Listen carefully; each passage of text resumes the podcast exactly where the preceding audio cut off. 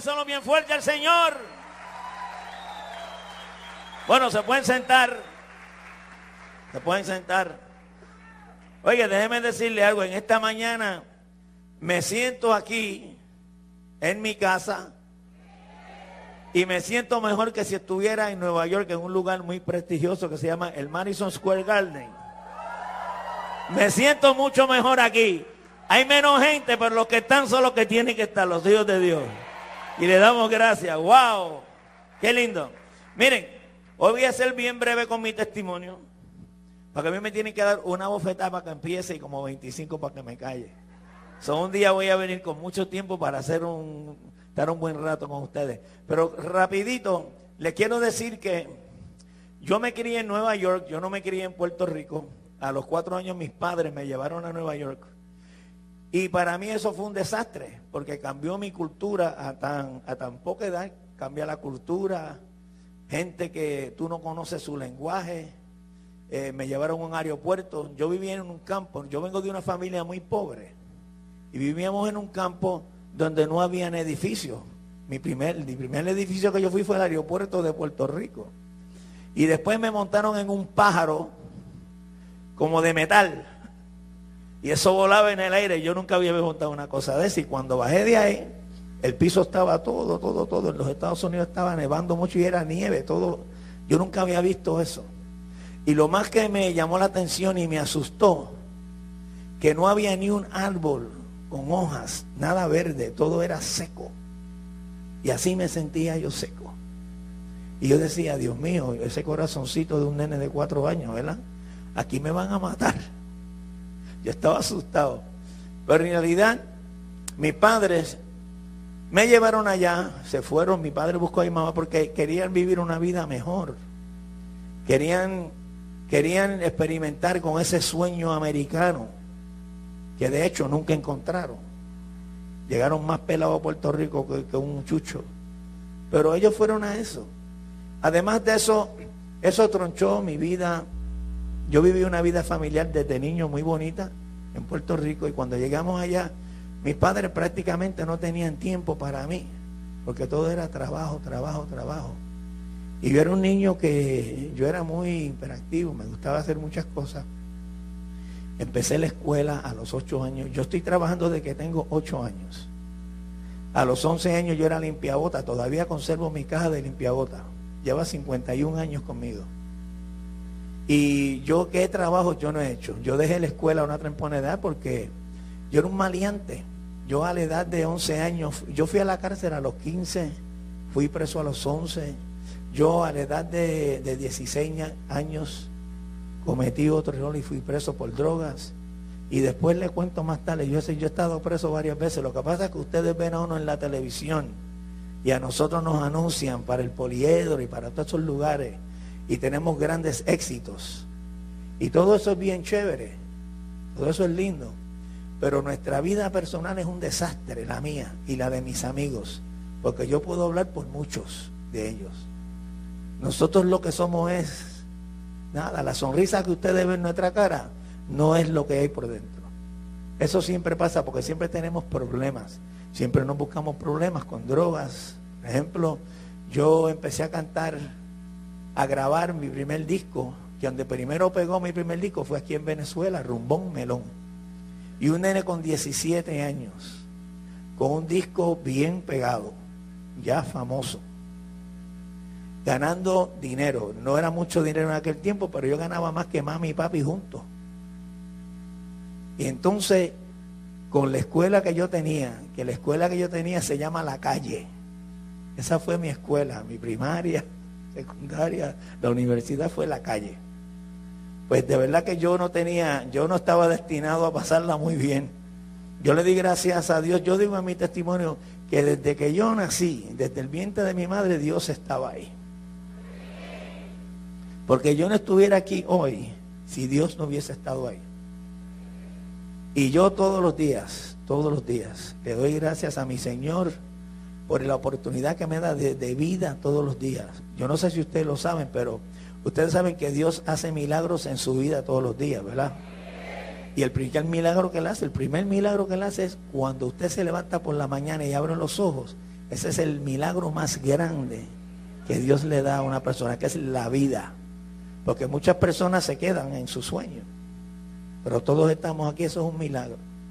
Y deben decirle que esa fama me costó a mí mucho, porque la fama, yo tengo una canción que se llama Amigo, la fama te lleva a ti al piso, te entierra, porque a esa temprana edad la cabeza mía estaba en comprar prendas, en las mujeres, en las drogas, un nene de 17 años, ya yo había, a los 15 ya yo fui preso por primera vez a los 15, porque me cogieron procesando marihuana para venderla. El niño bonito de la Fania. El que ustedes piensan que era ese muchachito tan bueno que tan lindo que se ve, ¿verdad? Yo le digo, yo le digo a los amigos míos, miren, a mí no me estén llamando bueno porque ustedes tampoco son buenos, porque miren, si tú me comparas a mí con un adicto en la calle, que lo que hace es robar, a lo mejor al lado de ese adicto yo sería un ángel, ¿verdad? Y si me comparas con una persona que, que ultraja niñas y lo que sea, pues al lado de ese yo soy, imagínense ustedes. Pero si me comparan, si me ponen y me comparan al lado de Cristo, estoy perdido, hermano. ¿Verdad que sí? De bueno no tenemos nada. tenemos que estar en oración todos los días, ¿verdad que sí? Para mantenernos ahí. Pero, anyway, la cosa es que mi vida fue un desastre. Yo tenía un amigo que se llamaba Héctor Lavoca, yo sé que ustedes han escuchado de Héctor Lavoe, que murió malamente. Y nosotros empezamos a usar heroína el mismo día a la misma hora, a las cuatro y media de la mañana. Y la heroína la compró este servidor. Y de ahí en adelante yo estuve tres años usando 20 bolsas de heroína diaria. Cuando ese producto era bueno. Ahora es una porquería. Era bueno. Sí, ahora sí, ahora es malísimo. Ahora te lo ligan con un montón de cosas. Que yo era puro antes. Y mi querido hermano Héctor se me quedó pegado. Murió en las drogas. Murió sin nada. Murió sin nada, murió, murió con la oportunidad de tener algo y no pudo recibirla. No le dio tiempo, creo que no le dio tiempo a recibirla, a recibir a Cristo. Y yo le doy gracias a Dios por eso, que Dios siempre estuvo conmigo. ¿Verdad que sí? Yo tengo una canción ahora que les quiero cantar que se llama Amigo. Esta canción es bien bonita, es escrita por un amigo mío que se llama Manuel García, puertorriqueño. Yo quiero que los jóvenes que estén aquí hoy, aquí hay visita hoy. Hacer la mano si hay alguna visita, y hay una visita, dos visitas, tres, cuatro, cinco, seis, siete, ocho, hola, aleluya. Aleluya. Yo quiero que esos hermanos escuchen, yo quiero que los jóvenes, yo canté una canción que se llama Careta. Yo soy un tipo que mira este mundo de frente, vivo la vida sin miedo a saber dónde voy. Digo que no si no quiero y del peligro me alejo. Tengo otras cosas metidas aquí en mi cabeza. Yo no estoy en esa. ¿Se acuerdan de esa? Pues esta se llama amigo. Yo quiero que ustedes sepan que todo el mundo no es un amigo. Algunos son muchos que pensamos que son amigos, son conocidos. Hay que saber escoger a las amistades. Porque las amistades te pueden llevar al reino o te pueden llevar al infierno. Créeme. Yo eso lo experimenté. Yo, eso, eso yo lo sé. Porque yo experimenté con eso todos los días. Mis mejores amigos, todos eran todos corruptos. Nunca me, nunca me dieron un buen consejo. Y yo quiero que estos que los jóvenes que están aquí escuchen esta canción. Porque ustedes tienen que buscar buenos amigos. Yo conseguí un buen amigo que se llama Jesús. En ese puedes confiar de noche, de día, a la hora que sea. Lo que te diga, hazlo. Aleluya. Bueno, déjeme contarle que a la edad de 20 años, yo, yo era adicto de heroína, estuve tres años, como le dije, y a la edad de 20 años yo decidí casarme. Así, adicto como era y malo como era. A mí me gustaban las, las novias, tenía muchas novias. Me decían el niño bonito, imagínese usted. Y eso fue, para mí fue un abuso, porque hacer eso es abusar de la mujer. Yo creo que la mujer se merece respeto. Yo creo que la mujer se merece un cariño verdadero y un amor verdadero. Y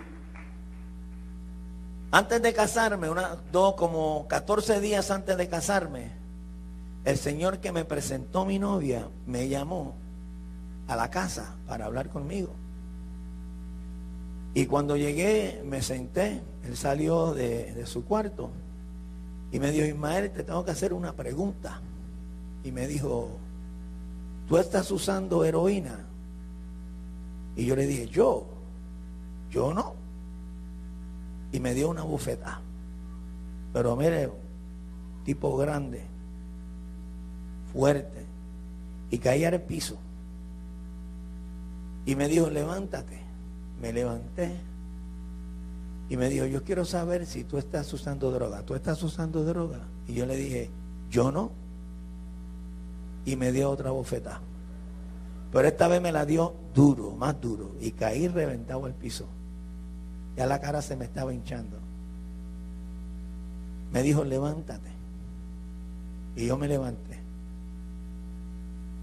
Y me dijo, ¿tú estás usando droga? Y yo le dije, sí.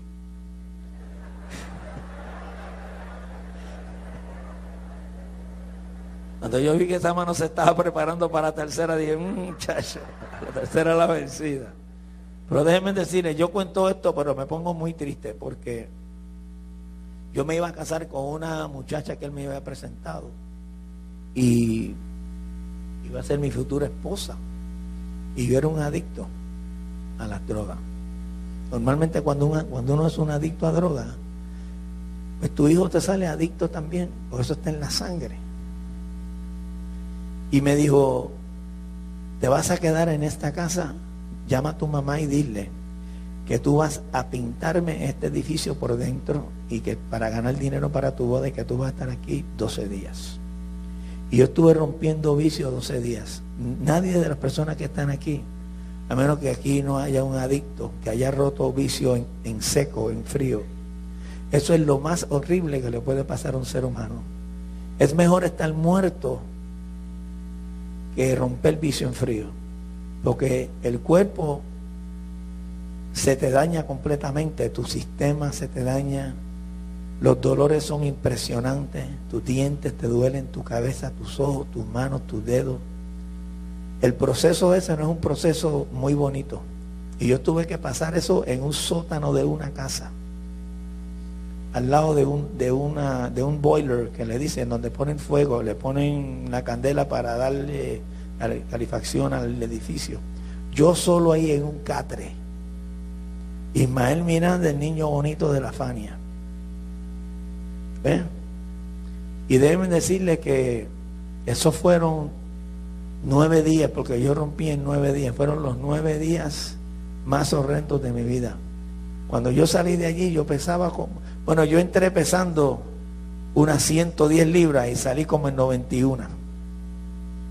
Me acuerdo como ahora que cuando me casé, pastor, o que cuando uno se casa se va de luna de miel. Y en la luna de miel, cuando uno va a entrar al apartamento donde va a quedarse ese fin de semana, ¿qué uno hace? Uno agarra a la novia y la lleva y la entra. Mire, yo no podía ni con mi vida. La esposa mía esperando ahí que yo la levantara. Y yo decía, ¿cómo la voy a levantar si yo no puedo ni caminar? Porque la verdad, yo estaba tan, tan débil. Y eso fue horrendo. La boda, la, esas vacaciones que cogimos fueron horrendas porque yo estaba enfermo. Muy enfermo. Y después de eso, pues me fue peor porque miren, déjenme contarles esto, nosotros los seres humanos somos tremendos. Algunas veces cuando como cuando tenemos una pelea que nos hinchan los ojos y nos guayan la cara, al otro día tú llegas y te miras en el espejo en el baño, dices, wow, qué mal me veo, qué mal estoy, tengo que cambiar. Y cambiamos uno, dos o tres días. Y cuando ya los golpecitos se están yendo, empezamos a hacer lo mismo de nuevo. Eso es así. Y así fue mi vida por muchos años. Entraba con todo mi corazón a hacer las cosas bien y a la semana estaba haciéndolo todo corrupto. Yo no tenía a Dios en mi corazón, pero Él estaba ahí. Él estaba ahí. Yo digo, wow, tantas oportunidades tan lindas que yo tuve. tuve una carrera artística tremenda, gané mucho dinero, pero ¿de qué vale eso si tú eres un infeliz? ¿De qué vale eso si tu familia tú la tienes abandonada, tus hijos están sufriendo, tu esposa está sufriendo? Eso no vale de nada. Pues yo digo que el Señor no castiga a nadie porque el Señor no castiga. El Señor es un Dios de amor y un Dios de misericordia. Pero de vez en cuando te pone en la esquinita. ¿Verdad? En la esquinita. Y a mí me puso en la esquina varias veces. Yo era una persona muy adinerada.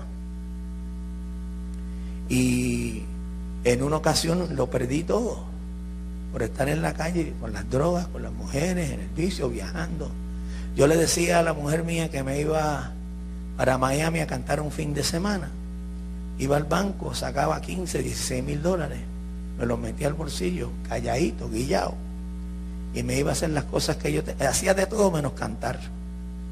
Y cuando llegaba, le decía, mira mami, aquí están unos chavos que, gané, llévalos al banco. Y era que yo los había sacado de una cuenta que yo tenía.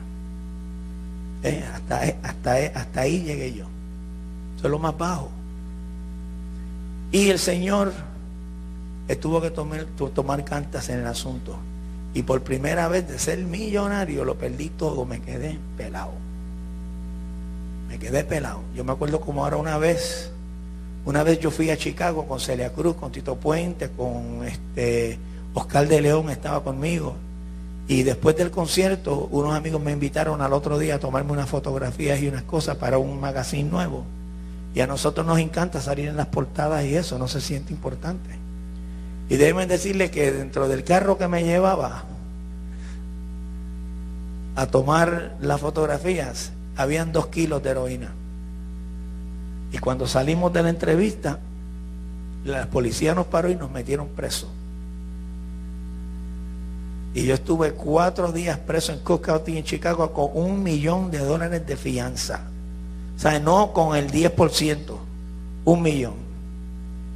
Y yo ahí en esa celda, wow. ¿Sabes que en las cárceles eh, no es fácil? Porque en las cárceles hay tipos que van ahí, son bien fuertes y son, y era un flaco. Y tipos de esos que son malos. Y la segunda noche, en la celda, yo estaba allí, allí no tenía nadie, yo estaba en un lugar, yo vivía en Puerto Rico, yo no conocía a nadie. El segundo día metieron a un señor ahí en una celda, medio barrigón, coco pelado, feo, tatuaje. Era mexicano. Y me dice, óyeme, ¿qué tú haces aquí? Entonces a mí me habían dicho que si uno caía a la cárcel, ¿verdad? Uno tenía que hablar también como ellos, tofe. Y yo le dije, dime tú qué tú haces aquí. Entonces, no, yo sacando pecho. Y él me dijo, Anoche maté a mi suegro. Le metí como 15 puñalas y lo holqué. Y, y yo dije, oh, esto está brutal. Y entonces él me dijo, ¿y tú qué haces aquí? Yo le dije, yo soy un mafioso de los más grandes de Puerto Rico. Hay que yo no era nada, pero dije, hay que meterle. Y miren, déjeme decirle algo. Esa noche yo no dormí, porque la, o sea, las camas, que está, divide la cama una pared la cama de él aquí, la mía aquí, la pared.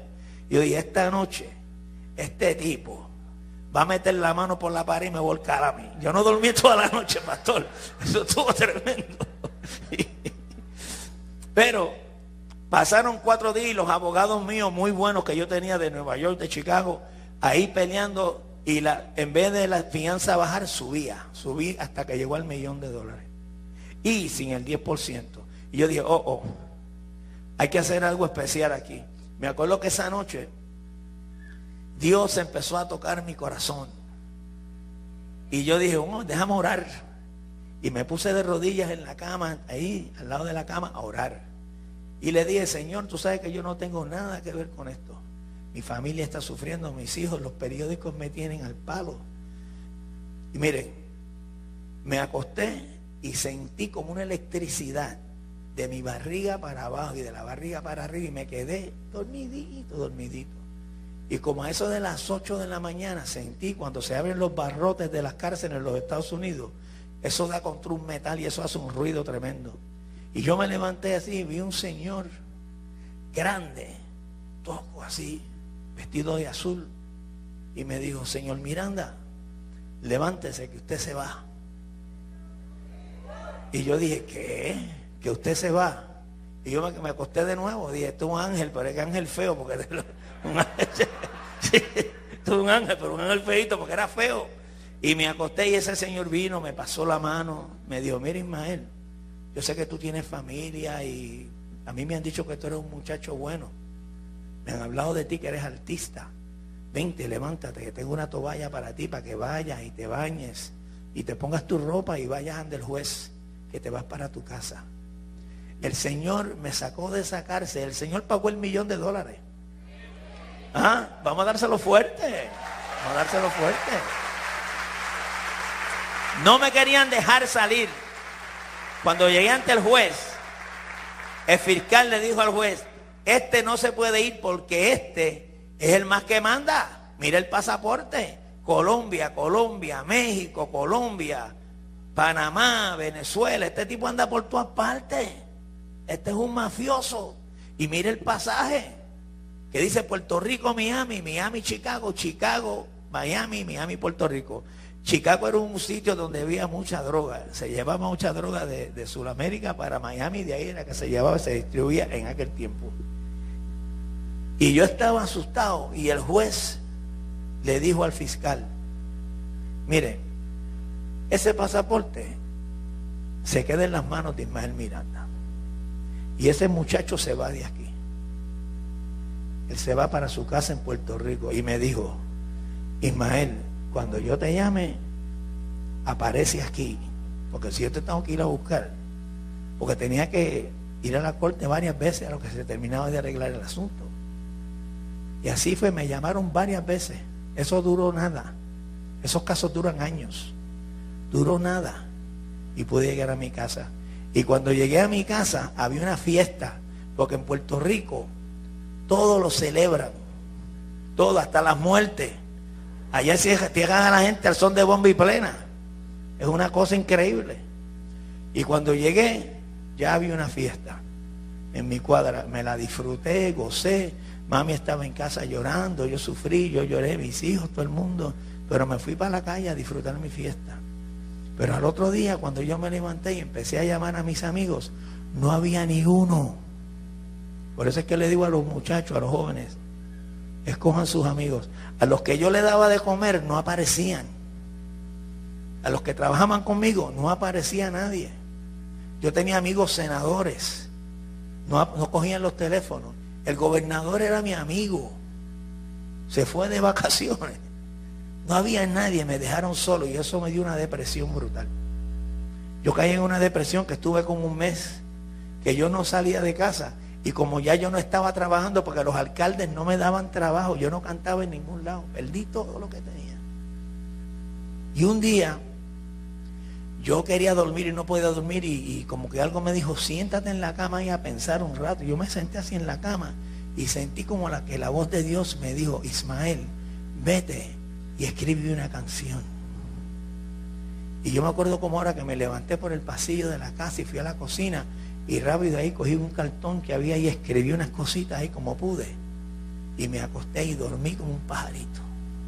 Y al otro día por la mañana cuando voy, había una canción ahí una letra y le puse melodía que se llama Buscando el Camino.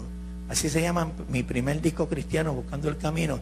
Yo nunca había escrito un himno, nunca, nunca le había escrito nada a Dios. Y la canción habla específicamente de que desde esa noche en adelante yo estaba buscando un camino. Le voy a cantar un poquito nada más así a capela. Dice, sentado aquí en mi cama yo me he puesto a analizar ¿De qué vale la vida si no hay felicidad? ¿De qué vale el dinero si solo hay soledad? ¿De qué vale la vida sin tu amor? Buscando los placeres que el mundo suele dar, tan llenos de mentiras y llenos de maldad, tratando de enfrentarme a la realidad y siento como que algo me detiene. Yo estoy buscando aquel camino que me lleve a la felicidad. Yo ando buscando aquella ruta que conduzca a la eternidad. Y a Dios le pido, no me abandone en el momento de necesidad. Señor, yo necesito de tu amor. Aleluya. El Señor me estaba hablando, pero yo no entendía nada. Pero ahí el Señor me estaba dando un mensaje que buscara de él, que buscara ese camino. Pero yo nunca, nunca, nunca, en realidad, le hice mucho caso a eso. Yo también estuve en la santería, yo estuve nueve años en la santería. Eso me, eso me arrastró más. Porque eso es, ahí esa es la cueva del diablo. Déjenme decirles, yo no sé si ustedes saben de eso o no saben de eso. Los jóvenes que jamás le den, ni, ni, bueno, no le den ni con mirar para allá. Porque eso es una atadura muy fuerte. Y ahí el que sale ganando, el único que sale ganando, o los únicos que salen ganando son dos. El enemigo, el diablo y el babalao. No gana más nadie. Tronchas tu vida. Vives esclavo de algo que no es nada. Cuando podemos ser libres y vivir una vida en paz con el Señor, como la estoy viviendo ahora. Es el mejor tiempo de mi vida. Wow. No lo cambio por nada. Por nada. Mira, mi vida yo así caminando. Lo quiero decir todo rapidito porque... Y es mejor porque así no me pongo melancólico y me pongo a llorar. Sí, yo soy bien llorón. Mire, después de eso, yo me mudé para una casa que estaba haciendo y dije, me voy para el campo para que nadie me busque, para yo estar en un lado donde nadie me busque. Y me fui lejos, para un monte, para allá vivir. Una casa bella que hice. Y allá iba la gente a buscarme, hermano. Y seguí en lo mismo. Pero esta vez perdí mucho, perdí mi familia. Perdí a mis hijos. Perdí una esposa buena que tenía. Porque no era mala y era cristiana. Y yo estuve en la iglesia tres años. Y nunca quise aceptar al Señor. Yo pensé que en la calle estaba bien. Y perdí, me acuerdo como ahora que el divorcio me dejó sin nada. Pues yo todo se lo di a mi familia. Yo tenía un edificio que me dejaba 18 mil dólares mensuales. Lo perdí. Perdí la casa, una mansión. Perdí el dinero, el poco dinero que me quedaba, que tenía un poco, ¿verdad? No siempre tiene dinero. Todo lo perdí. Pero esta vez lo perdí todo. Me quedé sin nada. Y cuando tú pierdes todo, es todo. Pierdes los amigos, pierdes todo. Todo el mundo se va. Y me quedé así, estuve un tiempo solo. Me acuerdo como ahora, pastor, mire que, mire, mire qué cosa más grande. Yo no sé cuántas personas aquí se han divorciado, pero cuando yo tuve que llevar a mis hijos al aeropuerto para que se fueran para los Estados Unidos, eso fue, eso fue uno de los momentos más difíciles de mi vida. Yo me acuerdo como ahora que estaba en un pasillo en el aeropuerto, como los locos gritando, pero gritando, gritando a todos gente, gritando y gritando. Y la nena mía reguindada de mí, mi nena reguindado de mí. Las lagrimitas de Ismaelito me caían aquí en el cuello. Todo lo que uno pasa por no dar un paso por no dar un paso. Porque Dios no nos pide más que ese primer paso.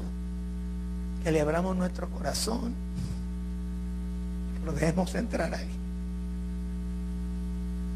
Y perder tu familia, yo creo que eso es lo más horrible que le pueda pasar a un ser humano. Sea, tú dañas a tu gente. Te dañas tú, pero tú dañas a tus hijos, dañas a tu ex esposa se daña cuantas relaciones y se daña.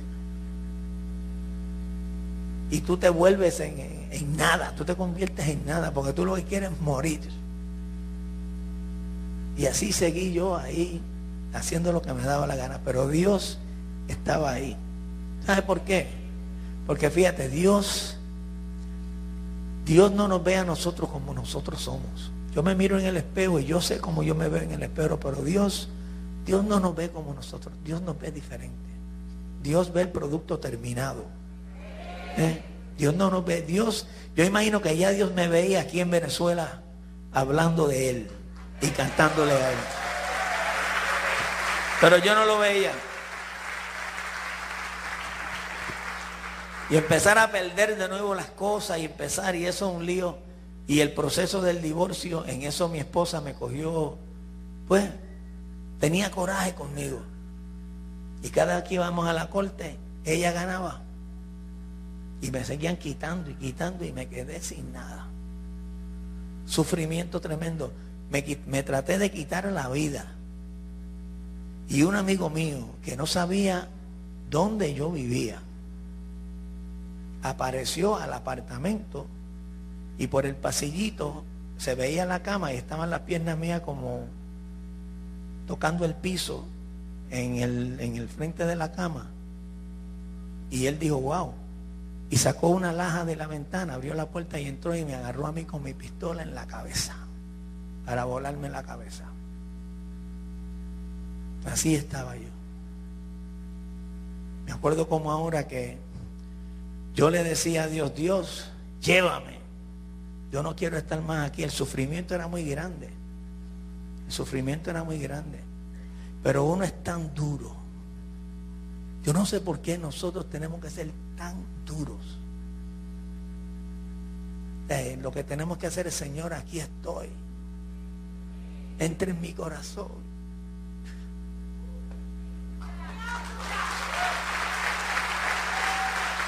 ¿Por qué tenemos que ser tan duros? Si lo único que vamos a recibir de Dios es su misericordia, su gracia, las cosas lindas que Él tiene para nosotros, vida eterna. Pero nosotros no. Y así siguió la cosa hasta que un día, me acuerdo como hoy, era noviembre y para ponerle la tapa al pomo, yo le compré una pinturita a mi mamá. Yo no tenía dinero, pero todo el mundo conoce a Ismael Miranda. Le compré una pinturita a mi, mamá para pintarle la casa. Le pintamos la casa, le llevé unos mueblecitos de segunda mano, que ya estaban usados. Yo los compré a un amigo mío, se los llevé. Y mi madre era cristiana. Y cuando fui a llevarles los muebles, le dije, mami, ahí están los muebles. Y me dijo, ¿para qué tú me traes esto, hijo? si yo no voy a vivir lo suficiente para disfrutarlo. Yo me voy con el Señor, me dio. Y seguí hablando con ella y otra vez me decía, yo no sé por qué tú me trajiste esto. Si yo me voy con el Señor, papá. Y me dio unos pasteles, esos como unos pasteles como ajíaco, como ajíaquito de ayacas, ¿verdad? Me dio unos pasteles y me dio, a, cocinaba así unos pasteles tremendos. Me dijo, llévate estos 48 pasteles que son los últimos que te vas a comer de mis manos. Yo me voy con el Señor. Y me fui, cogí mis pasteles y me fui. Al otro día la llamé a las 7 de la mañana para ver cómo estaba todo y se murió hablando conmigo por teléfono. Y las últimas palabras que esa señora me dijo a mí, mi mamá, fueron, busca de Dios para que me veas en el cielo. Tres veces. Hasta que escuché que el teléfono cayó.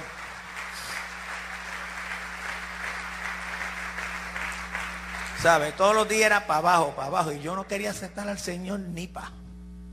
¿Sabe? Es que somos malos. Y un día, ya yo no aguantaba más. Y dije, Señor, ¿qué vas a hacer conmigo? Y yo sentí el deseo de ir a la iglesia de nuevo. Pero no, como que los pies no me llevaban. O el, enemigo me tenía atado. De verdad que me tenía, pero me tenía ahí por el cuello. Y siguieron pasando cosas, pasando cosas, hasta que un día yo dije, Señor, yo necesito, yo tenía una amiga, necesito casarme de nuevo, tengo que empezar a hacer las cosas. Y un día voy para donde yo vivía, con esto voy a terminar. Un día yo voy para donde yo vivía antes, ahí la gente me quería mucho porque, pues, visáis que yo siempre he sido un tipo medio, ¿verdad? Malo en cierto aspecto. Pero yo con la gente, con mis amigos, siempre los trataba bien y siempre los ayudaba. Y fui a este barrio donde yo vivía. Y el Señor me dijo, Ismael, ¿qué tú haces aquí? Y yo le dije, vine de allá de San Juan, tenía ganas de coger un poco de aire. Y, vine, vine a verlos ustedes. Y me dijo, ah, yo creía que tú habías venido a ver la finca que tú tienes aquí. Yo dije, ¿la qué? Me dijo, la finca. Yo dije, Dios mío, yo tenía una finca. A mí se me había olvidado que yo tenía una finca. Y arranqué para la finca corriendo y me arrodillé y le dije, Señor, gracias. Y empecé a llorar, a llorar, a llorar. Y sentía como que el Espíritu Santo estaba entrando en mí, pero yo no entraba todavía. No, yo no entraba en acción con el Señor, yo a mí eso me... Pero tú sabes que cuando bajo, me encuentro con un amigo y me dice, Ismael, me dicen que tú tienes una finca ahí. Le digo, ah, yo me estoy echando, no, tengo 22 cuerdas ahí de terreno. Pienso hacer una casa grande ahí. Apelado, pero... y tú sabes que él se fue conmigo, vamos para allá arriba. Y él tenía mucha maquinaria grande y me dijo, te voy a hacer el solar de tu casa. Te vas y no quiero verte más aquí hasta el jueves.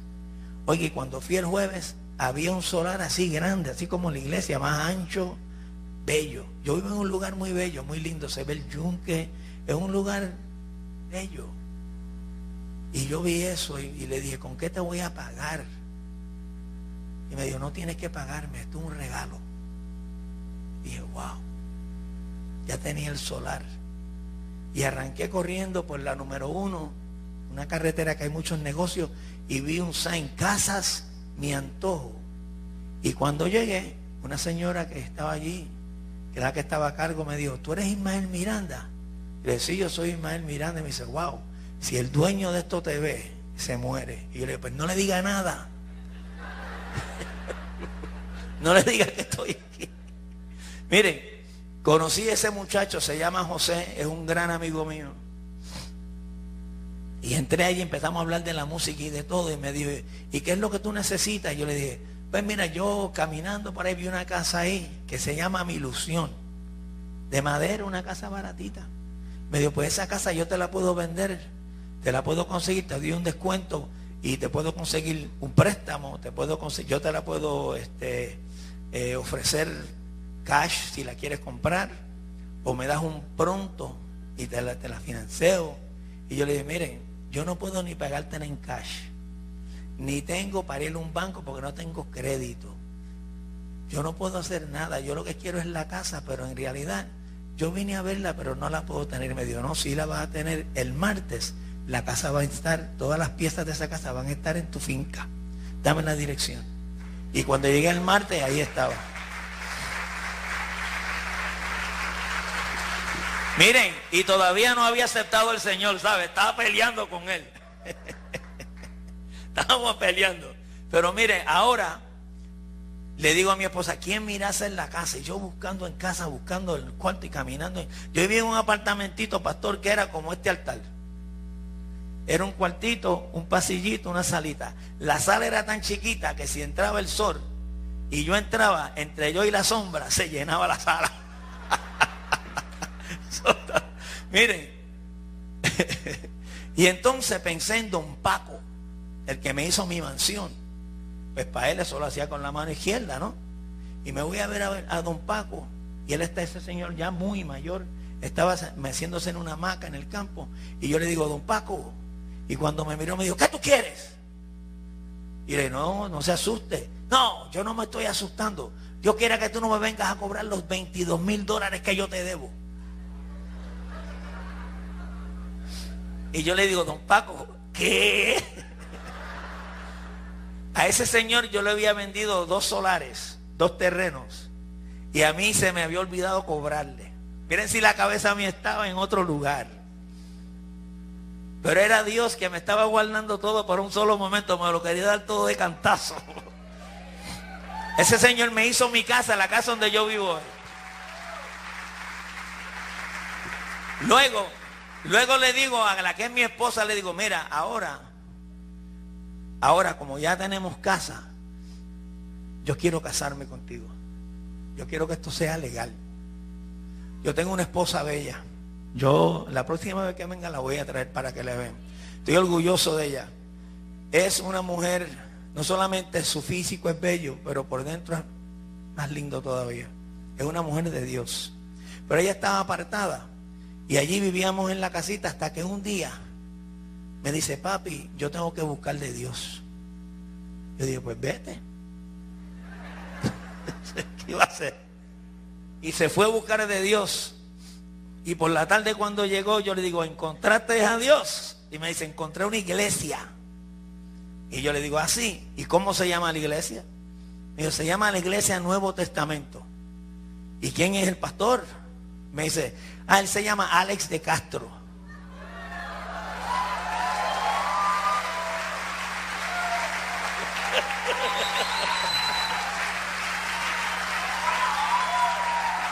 Es el Señor preparando el camino, ¿sabe? Mire, cuando, cuando la esposa mía, el pastor es Alex de Castro, yo dije, ¿qué problema yo me he buscado? Porque Alex de Castro fue mi corista por cinco años, cuatro o cinco años. Era, el que él cantaba coro en mi orquesta. A Alex de Castro yo lo casé, yo canté en su boda, yo toqué en su boda. Yo fui el productor de su primer disco. Y este tipo ahora va a venir ahora y va a ya, ya, Cristo para aquí, Cristo para allá. Muchachos, dije, yo no voy para allá. O sea, yo estaba ahí peleando, pastor. Entonces me quedé en casa mirando un, canal que es TVN, que había un señor que predicaba bien heavy, que se llamaba Rap Parsley. Pero ahí el Señor me cogió y me, me dio el último cantazo. Con Rap Parsley yo caía de rodillas, yo tocaba la televisión, él me sanaba, bueno, pasaba, la esposa me hacía y yo me volví un pentecostal en casa solo. sí, yo tenía mi propia iglesia con mi propio pastor. Hasta que un día, miren esto, un día, Alex me llama para que yo vaya para la casa. Y yo digo, ahora Alex va a venir a hablarme de Dios y me va a matar la mente aquí. Llegué allí Oye, no me habló. Bueno, yo salí de allí. Porque ya después de, después de media hora yo decía, Dios mío, si me hablara de Cristo. y no me mencionó nada del Señor. Nada. Nada. Nada. Después con el tiempo yo dije, wow, Dios es tremendo. Usó el silencio de mi pastor para tocar mi corazón. El silencio el silencio. A mí me dio una pena porque yo dije, a lo mejor no me habló de Dios porque no quería asustarme. Yo buscando, no. Dios no lo permitió. Usó su silencio para tocar mi corazón. Ya ya yo me había preparado, ya ya yo estaba ya, salí de ahí gozoso. Y ese domingo la esposa mía bajó y cuando bajó del segundo piso, yo estaba vestidito, bien bonito. Yo creo que ese, día me bañé también, no me acuerdo. Pero estaba bien vestidito. Y la esposa me dice, ¿para dónde tú vas? Y yo le dije, voy para la iglesia. Y fuimos para la iglesia y cuando llegamos a la iglesia así, yo entré, busqué, buscar dónde sentarme, porque sé que como somos artistas, muchas, algunas veces los pastores como que se lucen con uno y como Alex era, pues, ¿sabes? Ya nos conocíamos. Yo le dije, mami, vamos a sentarnos bien atrás por el llamado, porque hacían el llamado y me miraban rápido para que viniera para la iglesia que había de un muchacho. Y no, había en, la cuarta, en, o sea, en la cuarta fila había una silla y nos sentamos ahí. Y, el sermón ahí, el sermón, el sermón. Y yo sentía como que algo me... y yo decía, Dios mío, hicieron el llamado. Y cuando hicieron el llamado, yo me levanté, yo no fui al frente yo me levanté y abrí mi corazón. Oh, Señor. qué momento tan especial. Qué momento tan bello. Qué, qué toque personal del Señor de Jesús. Qué toque personal. Mira, yo sentí cuando los sacos, sacos de cemento se iban sacos. Se me lo iban despojando de la espalda. Yo quedé derechito, no tenía nada, mi espalda no me sentía nada. Y yo llorando, llorando, llorando. Ese día mi corazón se arrodilló frente a la presencia de mi Cristo. Y quedé sano, quedé salvo. Desde ese día yo le sirvo al Señor con todo mi corazón. Oh. Miren, los primeros días me asusté un poco porque dijo, wow, ahora tengo que dejar todas las cosas que yo hago, ¿cómo lo voy a hacer? No tuve que hacer nada, Él me lo quitó todo. Me quitó las mujeres, la bebida, las drogas, todo. Yo no tuve que mover ni un solo dedo. Ni un solo dedo tuve que mover. Mi familia ahora está intacta. Tengo una esposa bella, una mujer de Dios. Estamos felices. Rescaté a mis hijos. Rescaté a mi familia. Tengo 11 amigos que yo los he estado molestando, molestando con el tiempo, pero 11 ya se entregaron al Señor mis amigos. Oh. Ahora vamos a empezar un ministerio con jóvenes, nosotros en la iglesia y hice un lugar en yo vivo en una finca bien bonita ahí. Ahí vamos, hice un edificio para, para llevar jóvenes ahí a que conozcan a Dios. Y vamos a empezar en nuestra iglesia, con los jóvenes de nuestra iglesia. Dios ha hecho tantas cosas bonitas en nuestra vida. Me restauró mis finanzas. Miren, lo que yo perdí, lo que yo perdí durante mi carrera, los últimos años de mi carrera, en esa finca que yo no sabía que tenía, vendí la mitad y el Señor me regaló lo mismo que yo había perdido.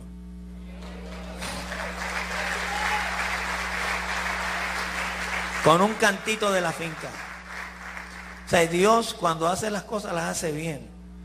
Yo quiero que ustedes sepan, bueno, ustedes saben eso. Y ahora vivo para Cristo. Mire, cuando yo, yo jamás en mi vida iba a pensar, pastor, que yo iba aquí a estar en Venezuela, en su iglesia, testificando y llevando la palabra de él. ¿Sabes lo que es eso? Yo no necesito ir al poliedro ya nada, a nada nada. Tendré que ir algún día porque el Señor no me quitó la música tampoco. No. Yo sigo cantando salsa y hablándole a los salseros de lo que Dios ha hecho en mi vida. No. No me quitó nada, nada bueno me quitó, me quitó lo malo me quitó lo malo. Yo quiero cantarle esta canción, que es la última que voy a cantar, que se llama El Señor te ama. Yo no sé si aquí hay personas que vinieron por primera vez, pero mire, hay un Señor que está en el reino de los cielos, que perdona todos tus pecados, hermano. Te hace nuevo, te hace nuevo. Si uno acude a Él, Él empieza a trabajar contigo, te empieza a pulir como el oro y como yo digo en Puerto Rico, te hace gente. Te hace gente. Te ama, te quiere, te ayuda. Tu familia se une, restaura tu familia. Restaura tu matrimonio. Tus amigos, que son tus amigos, empiezan a buscar de ti más. Te buscan, ahora no te buscan para ir a beber, te buscan para que tú los aconsejes. Oh, qué bueno tú eres, Señor.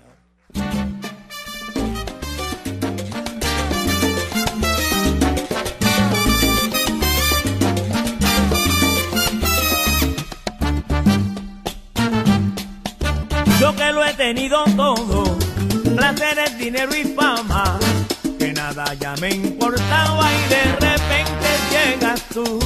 Me habían hablado de ti, que tú sanabas heridas, que podías cambiar mi vida, pero yo no les creí. Yo que he conocido el mundo, que nada lo hallaba grande, que había vivido bastante y de repente llegas y como el alfarero me hiciste un hombre nuevo, que llevaste lo y cambiaste mi actitud. Antes tenía en la mente agradar a la gente. Ahora soy diferente, ahora grabo a mi Jesús. Antes yo quería fiesta.